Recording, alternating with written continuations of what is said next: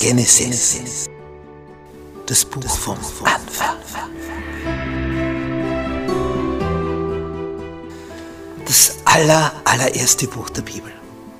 Worum geht's da?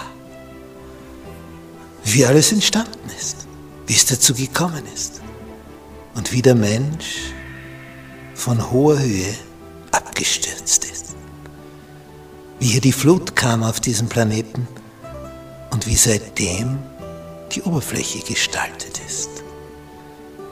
Tja, und wie die Sprachen entstanden sind, die verschiedenen. Wie die Menschen sich hier verteilt haben auf diesem Planeten. Und wie Gott mit einem anfängt, um ein besonderes Volk zu gründen. Erstes Buch Mose. Komm mit auf diese Entdeckungsreise. Mittwoch, der Bund, Teil 1.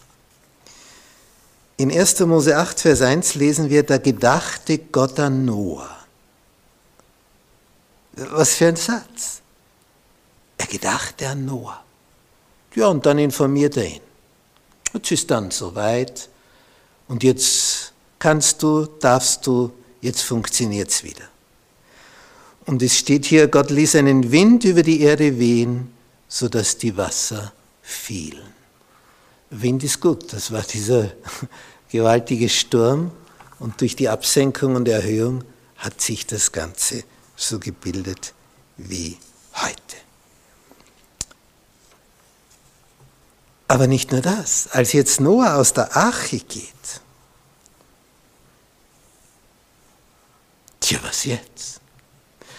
Da waren ja noch die Geschichten mit den Vögeln, die er da ausfliegen lässt. Zuerst Taube, Rabe und diese da herumirren, wieder zurückkommen und dann kommt so ein Vöglein mit einem Ölzweig im Schnabel. Und beim dritten Mal kommt das Vöglein gar nicht mehr, denn es hat was gefunden, was Besseres als das Innere der Ache. Freiheit. Es lässt sich wieder leben auf diesem Planeten. Und als sie jetzt rauskommen, alles Getier und Noah mit ihnen, na, das muss was gewesen sein, als das aufging und, und die da alle rauskommen und sich auf diesem Erdboden verteilen und schauen, wie schaut es denn da jetzt aus. Wir wissen nicht, wie es vorher ausgesehen hat. Denn alles, was wir heute sehen, ist aufgrund des Ereignisses der Flut. Die ganze Topografie, die ganze Oberflächenform, die Kontinente, ist alles erst so seit der Flut, wie es vorher war. Dafür gibt es keinen Atlas, dafür gibt es keine Aufzeichnungen. Wir wissen nur, es war völlig anders als jetzt. Ja, und was macht der Noah? Tja, der kommt da raus und er baute dem Herrn einen Altar.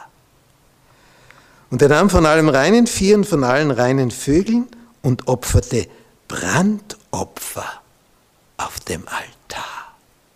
Das ist das Erste, was geschieht. Er kommt raus und dankt. Denn es ist ihm natürlich bewusst, was in diesen 150 Tagen da geschehen ist. Er hätte nicht überlebt, wenn nicht die Engel das Schiff entsprechend auf Kurs gehalten hätten. Denn letztlich setzt es sich auf Grund, läuft aber nicht voll mit Wasser, sondern setzt sich einfach nieder, so wie das Wasser zurückgeht und dann sitzt es fest. Ganz fest und kippt nicht um. Muss also besonders ideal gelandet sein, denn da waren ja jetzt keine Stützpfeiler. Das hat ja so eine Form, der Rumpf. Eine V-Form. Diese Ereignisse von damals, die zeigen also Noahs Dankbarkeit. Er weiß, ohne Gottes Hilfe niemals hätte es ein Überleben gegeben. Aber wenn man sich vorstellt, nur acht Menschen, nur acht Menschen haben das Ganze überlebt. Hätten es auch tausend überleben können? Ja, auch viel mehr.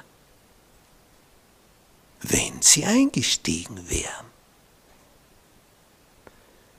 Aber sie fühlten sich in der Masse sicher. Wir sind so viele, die nicht einsteigen, dann kann es nicht so schlimm werden, dachten sie. Und da waren sie im Irrtum. Und so wird es auch am Ende sein.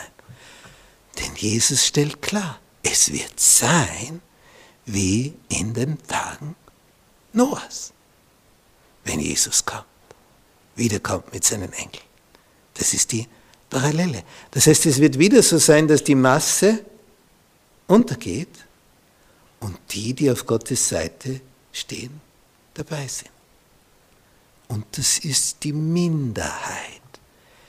Wenn du also jetzt so dich umblickst und merkst, ne, ich bin eh bei der Mehrheit, das ist kein gutes Zeichen. Denn die Minderheit hat überlebt, nicht die Mehrheit. Und so wird es auch sein, wenn Jesus wiederkommt.